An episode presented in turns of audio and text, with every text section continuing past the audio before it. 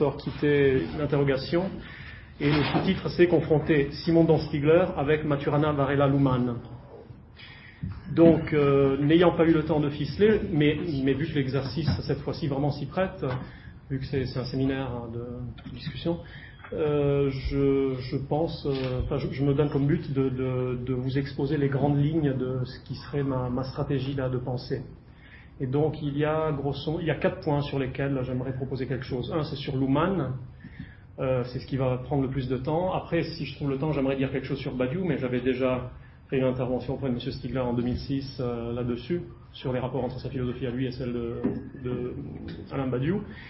Puis, si jamais il y avait le temps, j'aimerais toucher un mot sur quelques réflexions que l'œuvre de Bernard Stiegler, à certains lieux de son œuvre, me, me donne relativement à qui a été développé par deux théoriciens qui sont un psychanalyste, Mathé Blanco, et un, cognitiviste, euh, Gardenforce. Et finalement, euh, s'il y avait le temps là aussi, j'aurais aimé quand même euh, toucher deux mots de, de, de, ce qui, dans l'œuvre de Bernard Stiegler, peut avoir trait à la notion d'opposition vu qu'en tant que logicien, je développe des technologies pour étudier l'opposition, des technologies mathématiques, logico-mathématiques, et euh, j'ai pointé quelques lieux de son œuvre où cette question fait sens, la notion de l'opposition, et euh, vu qu'en général on ne connaît de l'opposition que sa forme canonique, qui est le carré d'Aristote, euh, voilà, j'aurais aimé discuter certaines choses. Euh, si j'arrive à faire le premier point, je suis déjà content. Donc, en guise de, plan détaillé, j'aimerais, enfin, j'avais écrit les, choses suivantes.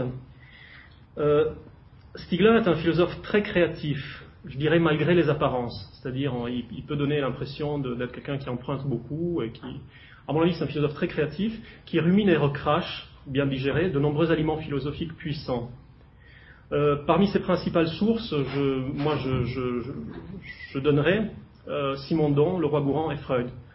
Chez Simondon, il y a euh, une approche ontologique qui, prend le nom de ontogénétique plutôt, qui est vraiment extrêmement euh, importante. Euh, chez le roi courant, il en a été question, il y a l'idée d'extériorisation par, la technique. Euh, chez Freud, il y a plusieurs notions qui sont mises à contribution, euh, Freud et la psychanalyse en général, et notamment des notions qui interviennent très souvent de manière importante sont celles de refoulement et de narcissisme. Fondamentalement parlant, à mes yeux, Stigler semble vouloir faire deux choses. D'une part, développer une vision philosophique globale qui, selon lui, est une sorte de bonne découpe de la philosophie pour notre temps, une découpe inédite, qui est possible, selon lui, par le hasard des, temps, par euh, la pensabilité soudaine de nos jours de la notion de technique. Donc Stigler a l'ambition de repenser toute la philosophie euh, d'une manière qui redistribue les termes. C'est un point très important qui, à mon avis, n'est pas forcément apparent dans tous ses ouvrages et qui, souvent non compris engendre des, mécompréhensions chez les lecteurs. Et le deuxième point qui me paraît très important dans sa démarche, c'est que, mis à part cette, cette, activité de bâtisseur de système, euh, il y a une dimension engagée, euh, d'engagement politique, euh, lié à un diagnostic fait par lui sur, à partir de sa philosophie et ses analyses philosophiques, sur euh, une prétendue catastrophe écologique euh, de l'esprit imminente et, et, relativement imminente et relativement invisible qu'il voudrait qu'on neutralise ensemble politiquement. Bon, ce faisant, il corrige et reprend Marx. Il corrige Marx en, remplissant, me semble-t-il, un défaut de pensée sur la notion de consommation et, euh, il retrouve certains grands ressorts de, la pensée marxienne.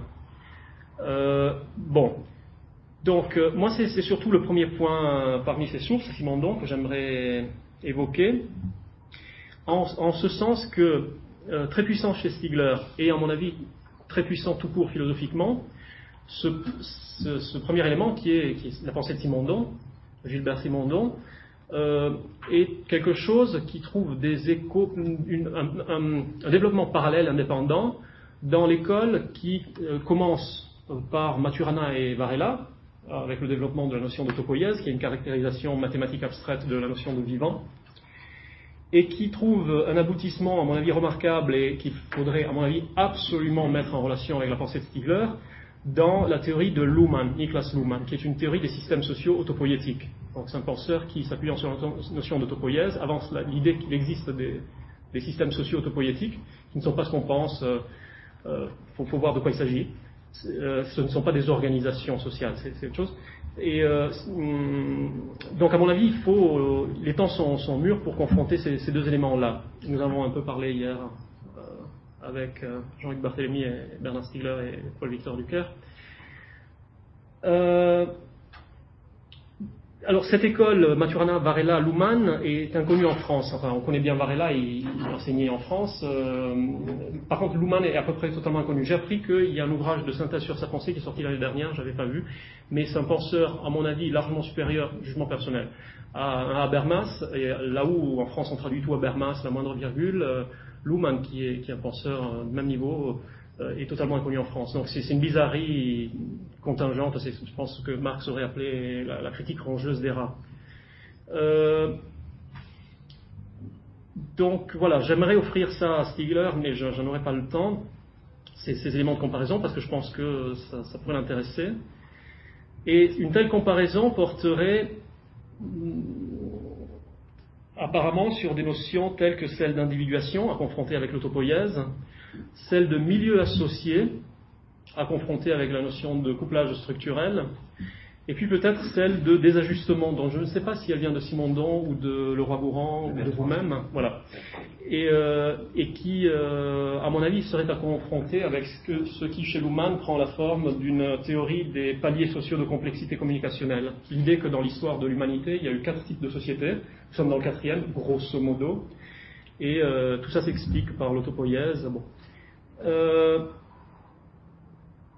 Et voilà, après, bon, il y, a les trois autres points que j'aurais aimé mais je, mais je ne vais pas évoquer ici. Euh, donc, il faudrait rappeler euh, Simondon. Je ne peux pas le faire ici. Donc, il faudrait rappeler euh, comment, en s'opposant à l'atomisme et à l'idémorphisme, donc l'idée que tout s'explique par un, une dualité matière-forme, une forme qui informe une matière, euh, on aboutit à une approche de l'ontologie différente de l'approche traditionnelle, dans laquelle euh, l'unité est vue comme un résultat et non pas comme un point de départ. Ce qui fait que chez Simondon, il, on, se trouve développée la notion de pré-individuel que reprendra Deleuze. Il faudrait voir qu'est-ce que c'est que la notion d'individuation. Donc il faudrait d'abord comprendre ce que c'est que le pré-individuel au niveau des structures dont il s'agit avec les notions de métastabilité, de déphasage, ce que c'est que l'individuation, ce que c'est qu'une relation transductive, et ce que c'est que le transindividuel, que Bernard Stiegler après transforme en transindividuation, et ce que c'est que l'individuation psychique et collective. Ça fait beaucoup de choses, mais je, vous indique le, le squelette de, ma, ma, démarche. Et au sujet de Bernard Stiegler, euh, ce qu'il faudrait rappeler, ayant du temps, c'est euh, donc, comme je disais, qu'il y a au moins deux projets, refonte de la philosophie et militantisme euh, psychoécologique, je dirais, enfin c'est mal dit probablement, je le dis comme ça vite fait.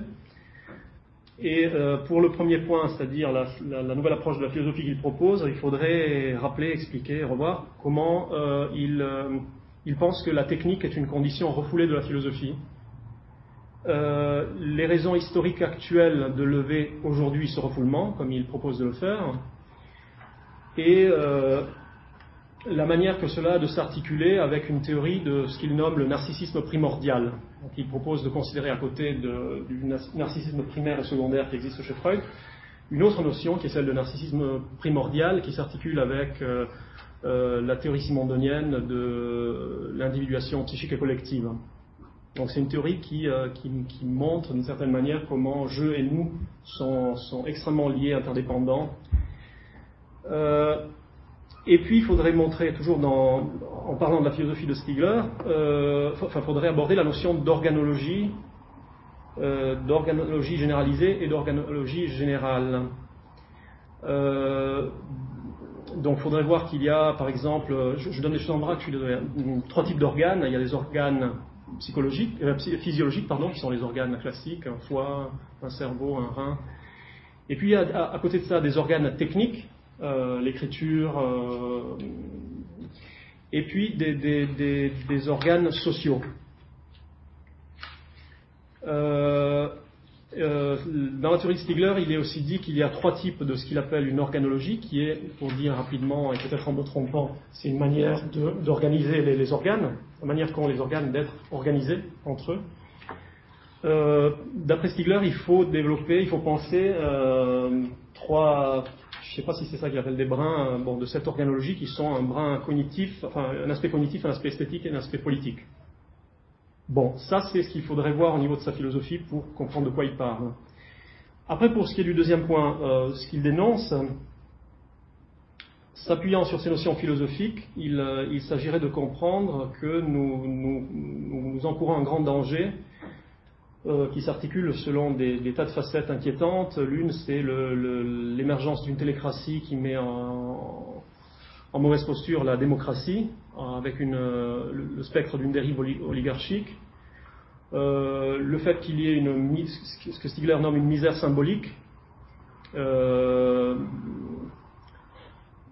qui consiste très sommairement, en, dit par moi, dans le fait qu'un processus de désymbolisation implique un processus de désublimation, et euh, parmi les dénonciations d'Anstiver, il y a aussi l'idée que nous vivons une destruction de ce qu'il nomme le narcissisme primordial et de l'individuation, euh, qui sont toutes choses euh, potentiellement catastrophiques dont, nous n'avons pas encore lu la, face la plus sombre possible.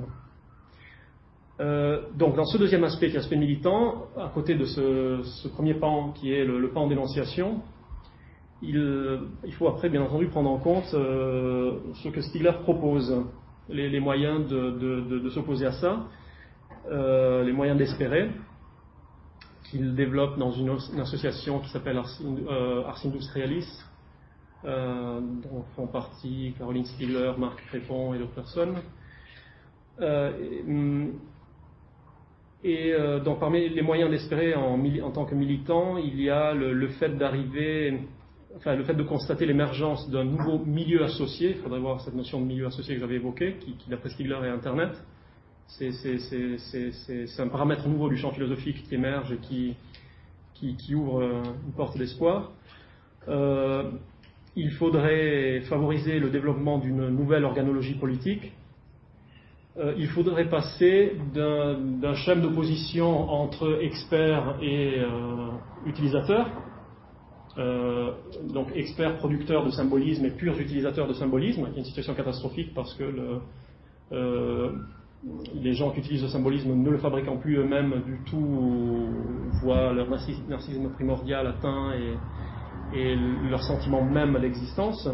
Il faudrait de, cette situation-là qui, se configure maintenant, euh, passer plutôt à une opposition ou une non-opposition dans laquelle la figure importante serait celle des amateurs un amateur étant en même temps un expert, mais un expert pas totalement expert, et qui en même temps est un utilisateur.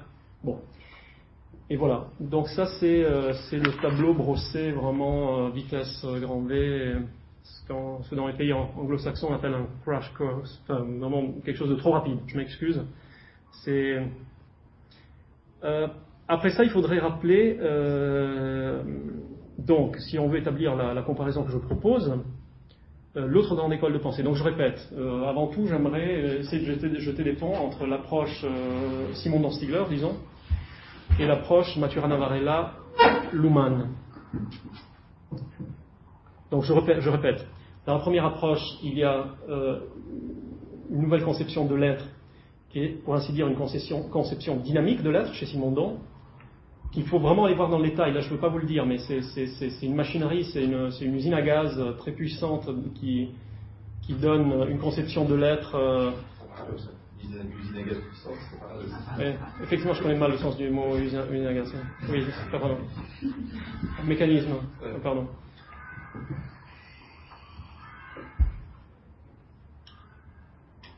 Il y a une proportion, c'est comme A, sur B égale C sur D. Disons que d'un côté, on a euh, ces instruments théoriques puissants de Simondon qui repensent euh, l'éclosion de l'être, euh, et, il y a ce que Stigler en fait avec différents moyens, avec des préfigurations chez Simondon, ça a été montré aujourd'hui, ce qu'il en fait au niveau social, philosophique général et politique.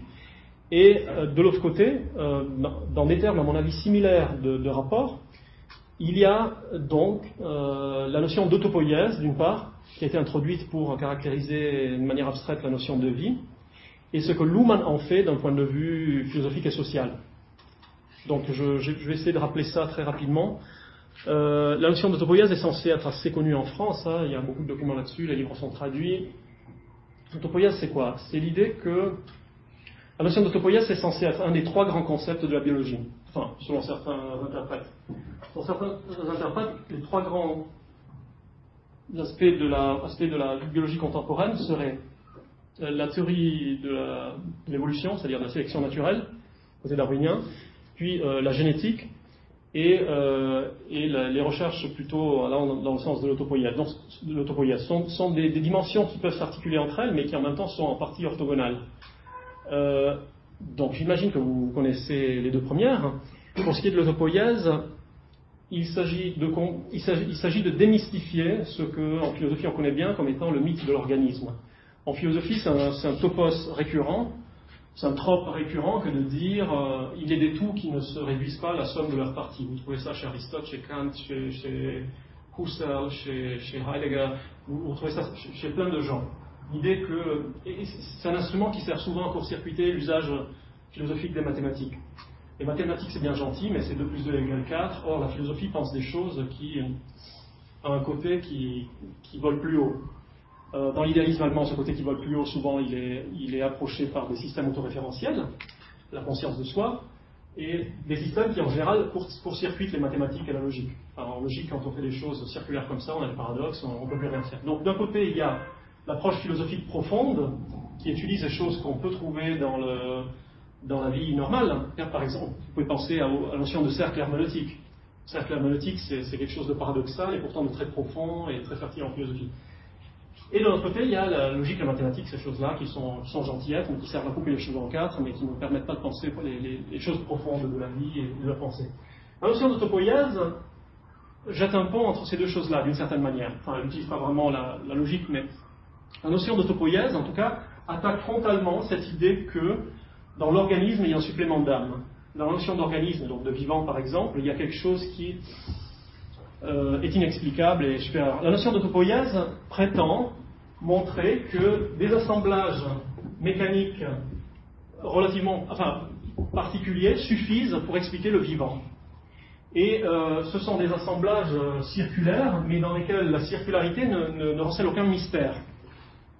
Donc c'est une théorie qui dit que euh, parmi tous les systèmes possibles, euh, par exemple de composition d'atomes, il y en a qui ont la, capacité mécanique paradoxale et étonnante de perdurer dans le temps. Et donc, grâce à la sélection naturelle darwinienne, les systèmes qui n'ont pas cette propriété-là, ils disparaissent très rapidement, et petit à petit, avec le temps, ces systèmes-là, qui, durent un peu plus dans le temps, ben, ils vont durer. Et comme ils arrivent toujours par des mécanismes purement mécaniques euh, à, se reproduire eux-mêmes, à, faire des doublons d'eux-mêmes, le temps et la sélection aidant, euh, ces choses-là émergent. Et euh, de fil en aiguille, c'est toujours les solutions mathématiquement les plus stables qui vont, qui vont se, fixer et qui, qui, vont rester. Donc l'autopoïèse définit le vivant, enfin, un système autopoïétique est un système qui, comme le dit l'étymologie grecque, se fabrique lui-même.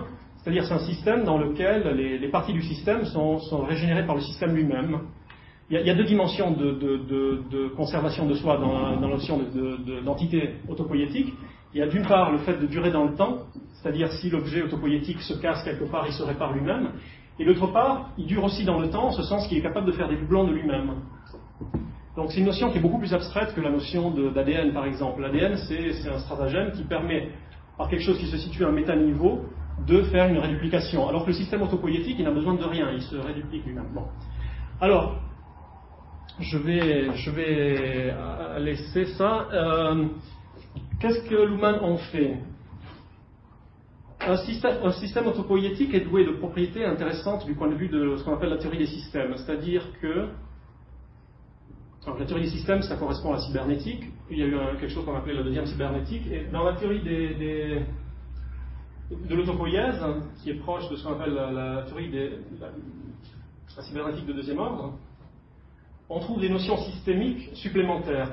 C'est-à-dire que ça va être une théorie des systèmes euh, centrée sur les systèmes fermés. Euh, un système autopoïétique, en d'autres termes, il a comme caractéristique très importante d'être, pour parler psychiatrie, autiste.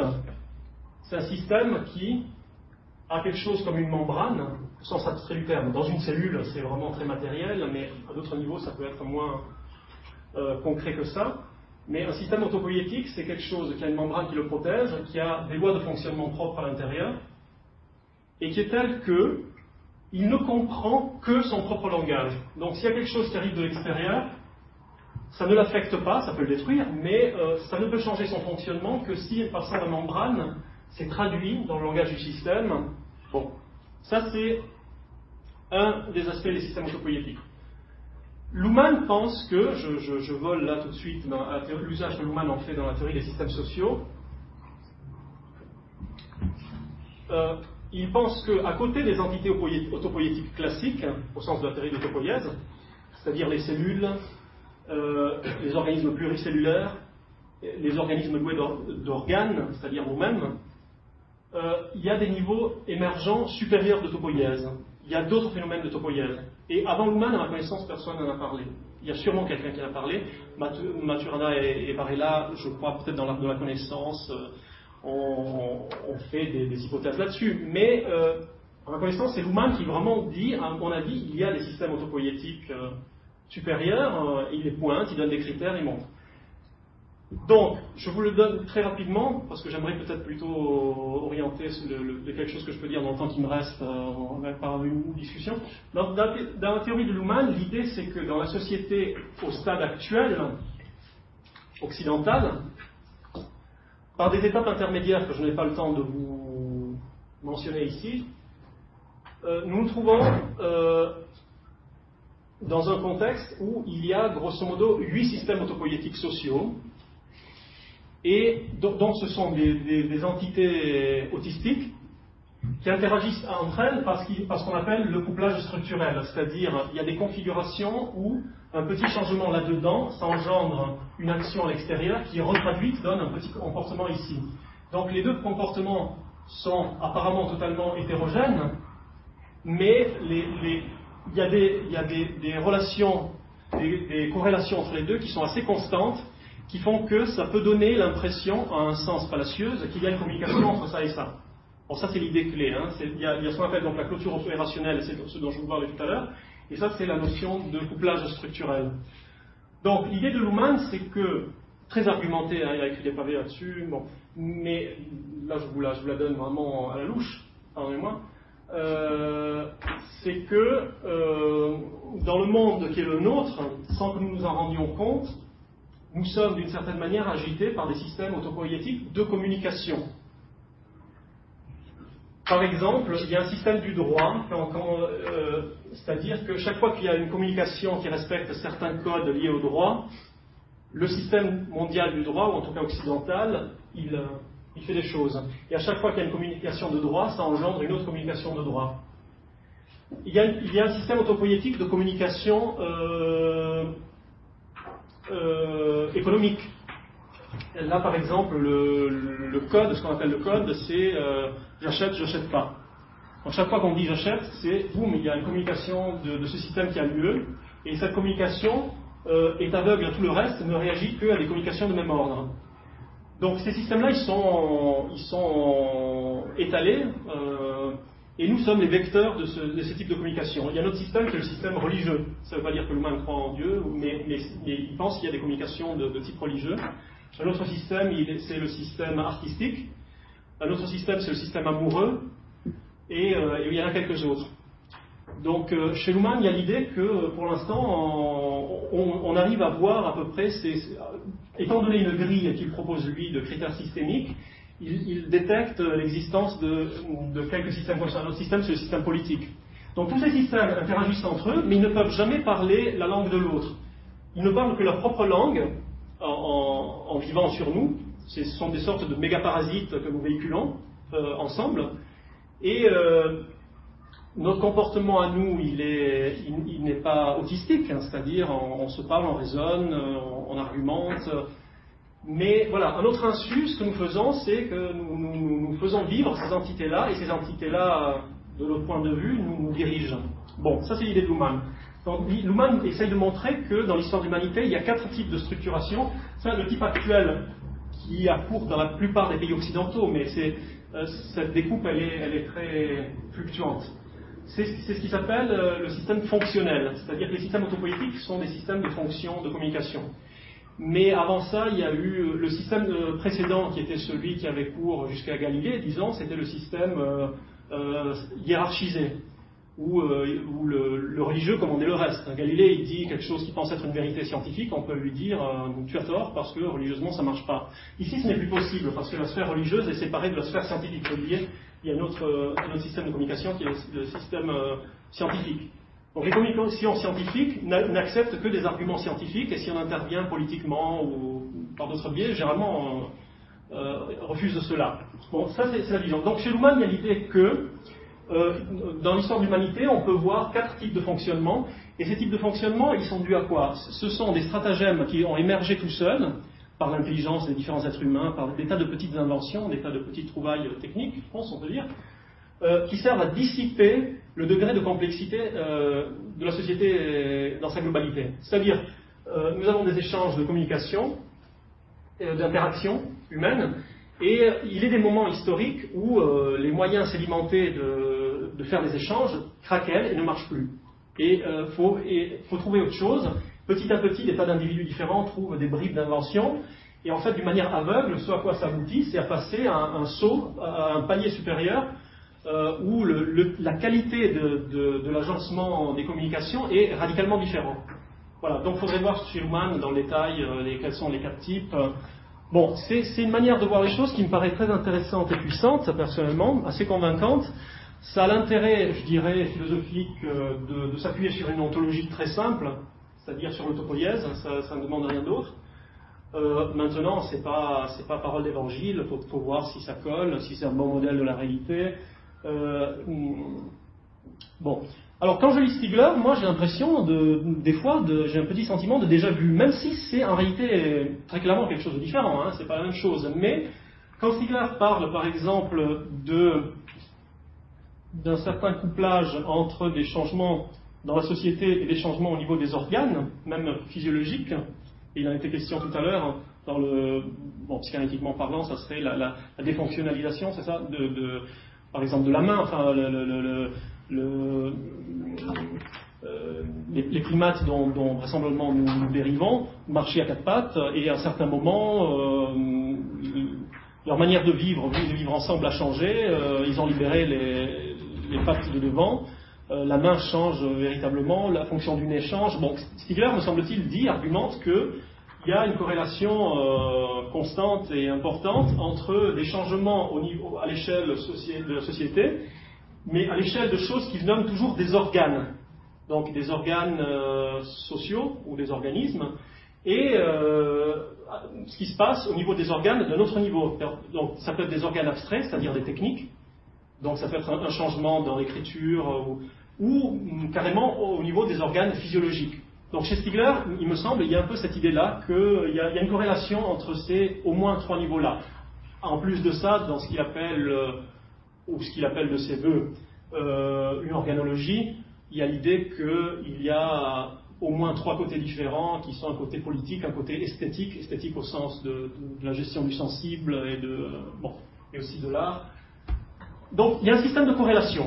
Chez Stigler, ça marche surtout en combinant les ingrédients que sont Simondon, une certaine théorie de ce que c'est qu'un individu chez Simondon, par notion d'individuation, et par le roi Gourand, euh, ce qu'il dit sur la technique. Simondon lui-même dit des choses sur la technique. Hein. Euh, euh, dans notre école, donc, qui aboutit à Luhmann, j'espère que j'ai pu évoquer un, ne serait-ce qu'un germe d'idée, hein, je ne me rends pas bien compte, il y a un parcours qui est quand même pas totalement dissemblable. C'est-à-dire, la notion de base, c'est une certaine théorie de l'identité, parce que quand on, considère un organisme autopoïétique, dans la théorie de l'autopoïèse, une des performances philosophiques majeures de cette théorie, c'est de dire nous avons compris ce que c'est que l'identité, ce que c'est que l'identité de euh, Bernard Stiegler, mettons. Philosophiquement, c'est un problème classique. C'est qui Bernard Stiegler?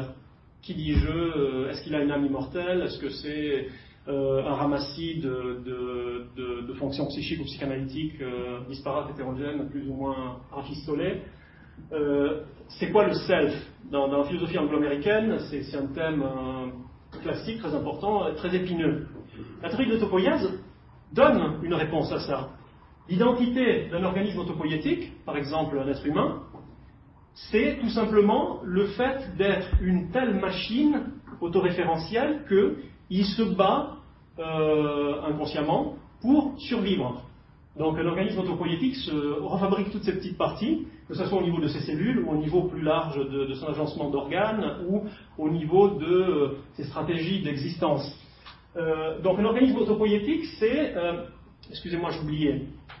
Étant donné que c'est... J'avais oublié de vous le dire dans un organisme autopoïétique, ce qui est constant dans le temps, si on prend un, exemple très simple d'organisme autopoïétique, c'est un tissu de relations de relations. La théorie dit que c'est ça qui est constant dans un organisme autopoïétique. Dit en d'autres termes, je prends mon corps, ces atomes ils changent complètement tous les 7 ans, je crois, quelque chose comme ça. J'ai des fonctions physiologiques qui font que euh, mes cheveux ont toujours à peu près la même apparence, mes yeux, mais en réalité, ça bouge énormément. Enfin, euh, ils se régénèrent tout le temps. Mais il y a quelque chose qui, dure. Bon, c'est la forme. Cette forme, elle dure, mais elle vieillit. Bon.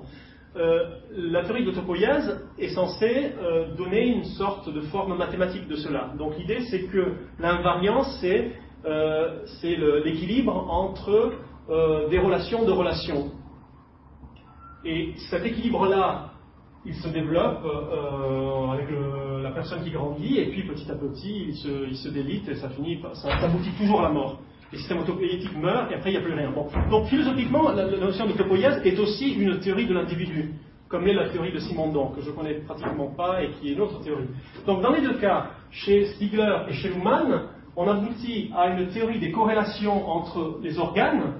Luhmann ne parlerait pas d'organes, il parlait de système et système autopoïétique qui est basé sur une théorie de ce que c'est que l'unité ou l'individualité. Voilà, bon. Donc euh, concrètement, je, personnellement, je, serais intéressé, et j'ai envie de continuer, essayer de mettre en, donc en correspondance des notions telles que l'individuation simondonienne et l'autopoïèse de Johanna Varela, ou la notion de milieu associé dont je n'ai pas parlé, qui est une notion, je crois, de Simondon très importante pour Stigler, euh, qui, à mon avis, montre très clairement que Simondon euh, a mis les pieds dans l'univers de la systémique. Donc je pense que Simondon dit qu'il y a un individu qui se crée, euh, il y a toujours l'individu, est-ce qu'il n'est pas lui qui se crée en même temps, je crois ça, me sonne très, très, très systémique, ça, au meilleur sens de la systémique. Hein. Je ne parle pas de euh, la systémique au sens de la deuxième cybernétique de deuxième ordre et la théorie de l'autopoïèse qui, qui, aboutit à l'humain. J'ai l'impression qu'il y a des notions qui sont vraiment, qui ont un air de famille, c'est pas les mêmes, ça a été développé historiquement de manière différente, mais j'aurais tendance à croire qu'il y a quelque chose de sous-jacent qui est quand même commun. Donc je répète, individuation autopoïèse, euh, milieu associé, milieu tout court, la théorie telle que l'utilise Luhmann des systèmes euh, fermés, dit des tas de choses sur la notion de milieu. dans un article que j'ai écrit, je mentionne, j'essaie d'expliquer une trentaine de telles notions. Dans un livre de référence sur Luhmann qui explique Luhmann en guise de glossaire, il y a une soixantaine de telles notions. Donc, euh, je veux dire, voilà, je ne vous ai rien dit. Euh, la théorie des systèmes dit beaucoup de choses sur les rapports qui, ont cours entre un système, son, son milieu extérieur. La clé intuitive, philosophique, c'est cette idée que le système est quelque chose d'autistique, et que cet autisme, c'est-à-dire le fait que le système est vraiment con, stupide, en réalité ça explique beaucoup de choses. Et le fait que les rapports entre un système et un autre soient des rapports, disons, illusoires, hein, de couplage structurel, c'est-à-dire un petit changement ici induit un petit changement là, mais par une traduction qui a une sorte de travestissement, dans lequel, à la ce système, il ne s'en rend même pas compte que cet autre système existe. Lui, tout ce qu'il voit, c'est que son milieu extérieur change. Et la même chose pour ce système-là. Euh, mais l'agencement est tel que de fait, c'est comme si les deux systèmes communiquaient. Euh, bon, cet aspect-là de la théorie des systèmes tel qu'elle est utilisée par Luhmann, euh, je le retrouve en partie quand je lis Stigler dans des notions telles que celle de milieu associé, qui est une notion qui vient de Simondon et qu'il réutilise. Et quand il parle de, j'ai oublié le terme que j'avais mentionné,